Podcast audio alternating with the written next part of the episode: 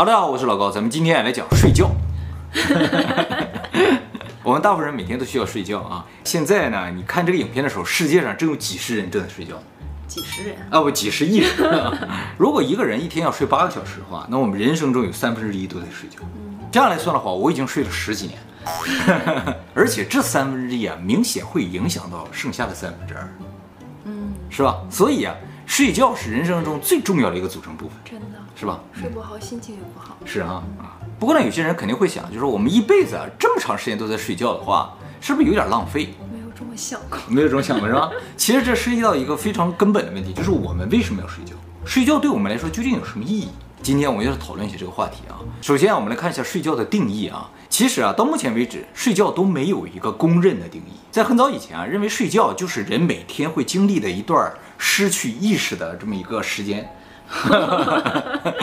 但是后来发现啊，人其实，在睡觉的时候没有失去意识，因为只要给予适当的刺激，他马上就会醒来嘛。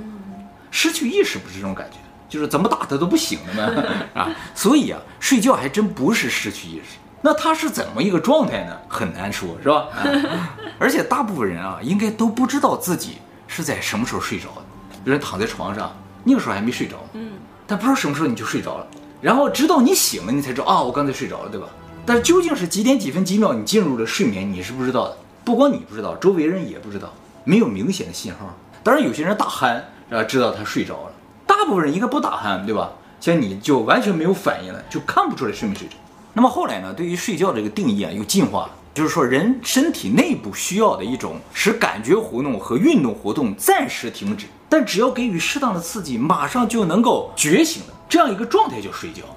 我看维基百科上啊，睡觉是这么说的：睡觉呢是指大脑为了将刺激和刺激连接分配固化给相应神经细胞的需要，把兴奋点暂且转移到原先兴奋度较弱的神经细胞，并由那些神经细胞接管人体的大部分生命活动。而原先接受处理内外刺激并做出反应的兴奋度较高的神经细胞，因防止没有经过深加工的刺激连接相互干扰，必须大部分屏蔽内外刺激对这些神经细胞的作用的必要的生命过程。完全听不懂什么意思啊！我的理解啊，简单来说呢，就是说生物啊，不仅是人了，别的动物也有可能要睡觉嘛，是吧？他们会定期的进入一种状态，在这种状态下哈，生物的各种感官对于外部的一些刺激啊，会明显表现出反应低下，就好像失去了意识一样。但是只要给予明显刺激，马上就能恢复到觉醒的状态我正常的状态。那这样一个状态呢，就叫睡觉。有的刺激很难觉醒。对对对，就是说，有的人好觉醒一些。究竟什么样的刺激能让睡眠的状态马上清醒过来？这不好说。就有些人啊，听着很大声音的电视，他也醒不过来。对，对吧？但有些人只要一根针掉在地上，他也能醒过来，对不对？哎，所以究竟是怎样的刺激啊？好像因人而异，因环境而异，不好定义。哎。但是原则上，睡觉里边必须有一个部分，就是说他必须能醒来，不能醒来的就不叫睡觉。比如说有些人他很累或者喝醉了，他也像在睡觉，但是你怎么打他他也不醒的话，那就不叫睡觉，叫昏迷。那醉酒算昏迷的一种吗？醉酒其实有一段时间是昏迷，有一段时间是睡觉，能叫醒了叫睡觉，不能叫醒了叫昏迷。好，那么大家理解了什么叫睡觉的话，你应该反省一下，你每天是在睡觉还是在昏迷，是吧？好，那么人是不是真的每天都需要睡觉呢？需要。其实并不是，你没通过宵吗？但是第二天会很难受、恶心。哎，其实有些人啊，可能连续两三天都不睡觉都没事儿。我以前工作忙的时候啊，真的有两三天没睡过觉。而且我们以前在人类的极限影片不介绍过吗？在有人监视的情况之下，测量的人类不睡眠的最长记录是十一天。美国的高中生，所以人其实并不是必须每天都在睡觉，但是并不是说人可以永远不睡觉，只是每天睡觉这个概念应该是没有的。那会是一个不健康的状态吧？哎，这个就要明白为什么要睡觉。我们通常觉得睡觉是一种休息嘛，累了就要休息，就要睡觉嘛。但如果你一天也不动，也不干什么的话，你也会想睡觉。比如说睡觉真的是休息吗？你在家已经休息了一天，你也睡觉。比如说每天躺在病床上的那些病人，他也每天按点睡觉，是不是？他也不累，所以睡觉是不是休息不好说。他究竟在干什么？其实我觉得要理解人为什么要睡觉这个问题啊，应该回到自然界当中，看看其他动物是怎么睡觉。首先，并不是所有的生物都需要睡觉的，植物和菌类是不需要睡觉的，就是它不动，你也不知道它是不是睡着了或者死了。就感觉植物和菌类啊，只有生死的概念，没有睡觉不睡觉的概念。哎，有些植物啊，它晚上会把叶子合起来，第二天天亮了，太阳出来，它又张开，这种的啊，这种其实不是睡觉，因为你叫不醒它。所以植物好，菌类也好，只有生死的概念，其他的状态啊不太明显。其实动物啊也不都需要睡觉。目前认为，只有具有高级神经系统的东西才需要睡觉，像那种我们先介绍的水熊虫啊。扁平虫啊，那种神经系统非常简单的生物啊，它就不需要睡觉，每天都搁那游着，永远看不到它在睡觉啊。在这个地方，其实可以引出一个问题啊，就是说睡觉究竟是为了身体还是为了精神？如果睡觉只有高等的动物才具有的话，感觉啊，它就不是为了身体。你像水熊虫啊、扁平虫啊、菌类，它有身体，难道它就不需要休息身体吗？身体休息，醒着也可以啊，也可以，对不对？哎，所以感觉睡觉啊，还真就是为了精神。好，接下来我们再仔细看一下这些高等的动物啊，高等动物的睡觉状态也不完全相同的啊。目前已知啊，食草动物的这个睡眠时间要比食肉动物短很多。最典型的，也可能是整个动物界里边睡眠时间最短的，就是长颈鹿。长颈鹿一天只用睡二十分钟，而且呢，这二十分钟里边只有五分钟不到是深睡眠，剩下时间呢，基本上就跟醒着差不多。但是它也是需要睡。对，每天大概二十分钟。牛啊、羊啊、马呀，还有大象啊，大概每天睡两到三个小时。不过这两三个小时呢，不是连续，都是分割开来，二三十分钟、二三十分钟为单位的，一会儿睡一下，一会儿睡一下这样的。目前认为啊，食草动物不睡觉的原因呢，呃，或者说睡眠比较短的原因呢，一个就是它们吃这个食物里边营养成分非常低，能量非常的低，所以它们要不停的进食才能支撑这个庞大的身体。还有一个造成他们睡眠时间比较短的原因呢，就是他们要不断的警惕有食肉动物来抓它，就必须保持长时间清醒状态。总之就是说，食草动物为了活着，它必须少睡觉。当然，这种少睡觉和人少睡觉是不一样的，就是它并不痛苦，它就是这样一个体质或者这样一种生存状态啊。长颈鹿每天睡二十分钟，没说困得不行。从进化论的角度来说，就是以前啊，可能有睡得多了、睡得少的食草动物，睡得多了都被吃掉了。哦哎，所以剩下的都是睡得少的。好，我们再来看一下食肉动物啊，食肉动物睡眠都特别的长，比如说老虎、狮子啊，就野生的，它每天啊至少睡十到二十个小时，大部分时间都在睡觉。食肉动物睡眠时间长的原因和食草动物就非常类似，正好相反。食肉动物吃的食物啊都是肉嘛，高能量、高营养的，所以吃一口顶吃好几公斤的草嘛，就不需要一直吃。再一个呢，就是它们被其他动物袭击的可能性非常的小。哎，所以不需要总醒着，它们呢就可以睡的时间更长。但是这有一个问题啊，它们是可以睡的时间更长，但是有必要睡那么长吗？理论上它没有威胁，吃一口一个礼拜也不饿。好，那你就睡一个礼拜吗？这很奇怪呀，你用这个时间干点别的不好吗？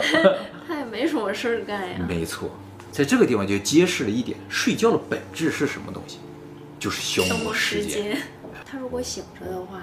他吃的那些东西就不够维持一周或者一个月哦，节省能量是吧？啊、哦，睡觉也是个不错的方法。节能。没错，这一方面节能，再一方面呢，就是他如果醒着就到处走嘛，就增加了危险。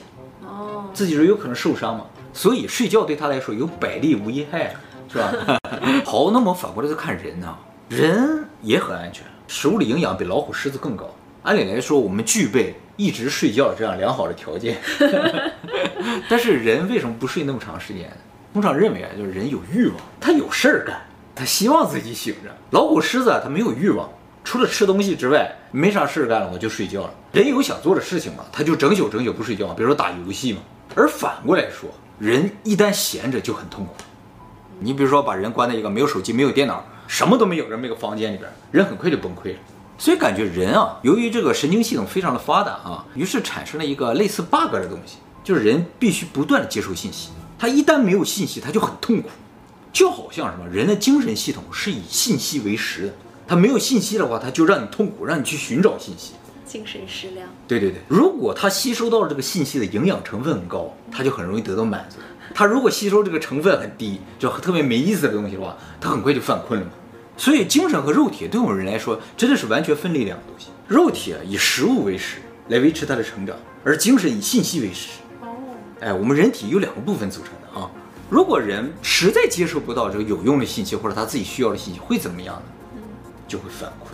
比如说，你参加一个特别无聊的会议，讲的东西你都听不懂，你很快就犯困了。就是你看了特别没有意思的电影，你很快就犯困了嘛。或者你背单词儿、看论文，很快就犯困了嘛。为什么？这些信息对你来说，大脑认为它是不需要的，它就会犯困。这犯困的目的也是为了减少你的能量消耗，跟老虎、狮子想睡觉是一样的。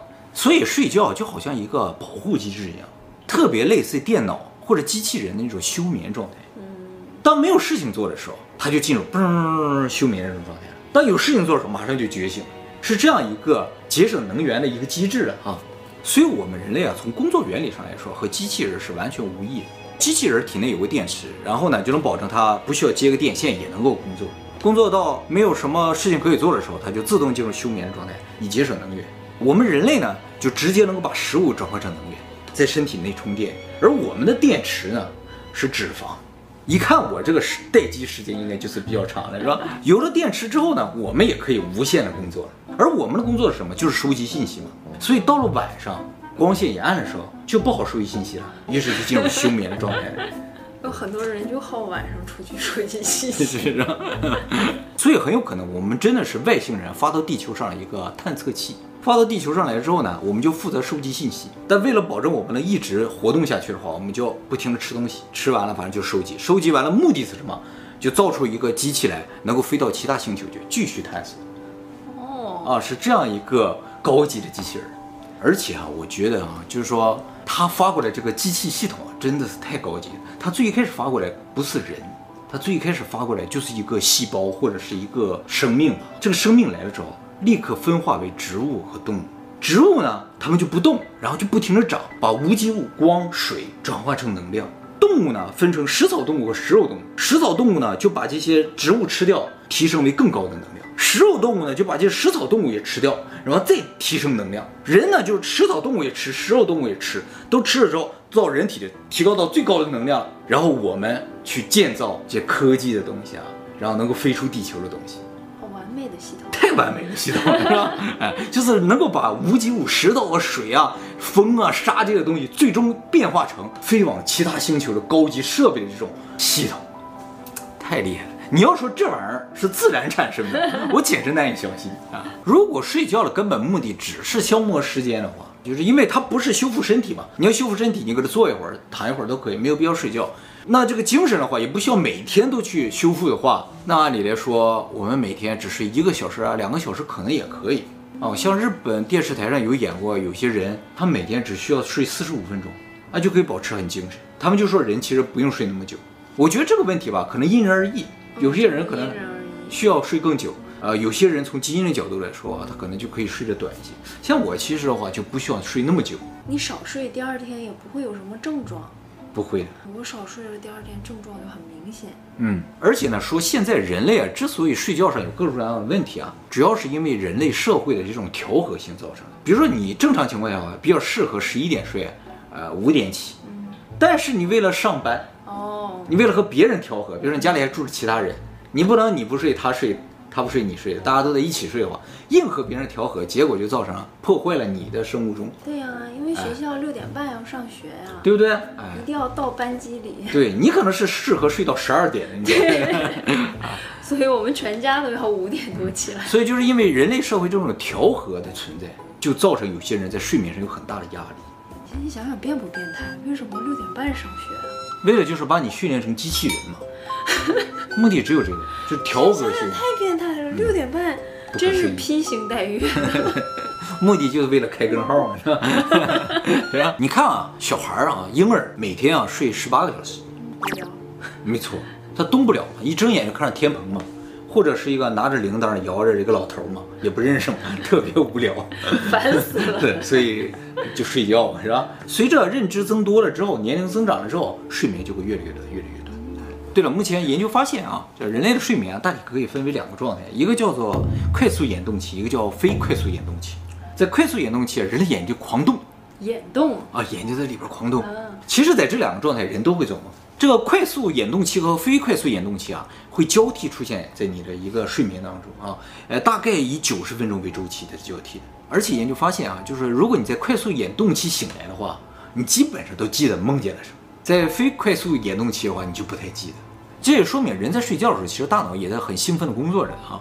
大家可能听说过一种说法，就是说人在睡觉的时候，大脑就会整理这一天的信息，比如你学到了什么，是吧？啊，所以说学习完了之后马上去睡觉就比较容易记得住嘛，就有这种说法，对不对？但是现在发现啊，这种说法是不对的。啊，现在研究的更深的时候发现啊，人大脑在睡眠的时候确实会整理这个记忆，但是啊，他是记住一些东西，然后又抛弃一些东西，他会留下什么东西呢？就是跟生存相关的一些记忆，主要是两方面，一个叫身体记忆，一个叫情感记忆。什么叫身体记忆？就是你学弹吉他呀，你学自行车啊，你学游泳啊，这种身体的记忆在睡眠的时候会被加深，它就不断的重复，让它记住。所以，你比如说你学完吉他还没怎么学会，睡一觉醒了马上就会弹了，会吗？对，大脑整理过了，哎，把这种学的东西全都整理了好几遍。睡觉对于弹钢琴呐、啊、吉他呀、啊，还有这个骑自行车、游泳都非常有帮助。身体记忆为什么这么重要？就是因为这是我们生存必须的一些技能，大脑这么认为，所以身体感受到的所有记忆它都会加深。再一个就是情感记忆，情感记忆呢就是喜怒哀乐，喜怒哀乐对于生存也特别重要。比如说你去过什么地方，感到非常恐惧，这个恐惧它必须记得，让你下次不再去，或者遇到类似的情况能提前有预知。开心也是，他也得记住，你到哪里就很开心，下次会促进你继续上那个地方去。所以情感也会记得，但是这个情感记忆被加深啊，会引发一个问题，就是如果你有特别痛苦的事情，比如说失恋，你马上去睡觉，那你就完了，你会无比的痛苦。睡觉是不能够解决心理创伤。如果你有心理创伤或者有很痛苦的事情，一定要等这个痛苦消解了再去睡觉。像在体育运动里面啊，就是如果有些运动员他在训练的时候受伤了，如果是晚上都不能睡觉，因为第二天醒来你可能就什么都干不了了，就会产生心理创伤，你就不敢再做这个运动。必须让这个痛苦渐渐降低，让你都不怎么觉得痛苦了之后再去睡觉。怪不得我妈打完我，她都不让我哭着睡觉。有道理。再打我，别哭了，闭上嘴。这种情感对人来说非常重要，所以被留下来。但是我也说了，有些记忆会被抛弃，对生存没有意义的。比如说英语单词，哦，数学公式。我真的记不住数学公式。这些理论性的东西啊，或者是你死记硬背要背的东西，背完了去睡觉就没有效果。大脑会选择性的把它抛弃，这没有，全都扔掉。那应该什么时候背啊？就是说单词还有公式，你必须得醒着的时候把它彻底背下来，你确定自己记住了才行。甚至你需要睡了几觉的时候再重新背，然后再把它们记住，不断的加深。早上有用。对，早上要比晚上有用很多。什么时间段吵架比较好呀？早上。打孩子也是早上打。对，所有跟情感记忆相关的事情都早上做好一点。所以失恋了要怎么办？失恋的话就不睡觉，然后一直到困得不行了才睡，直到找到下个女朋友为止。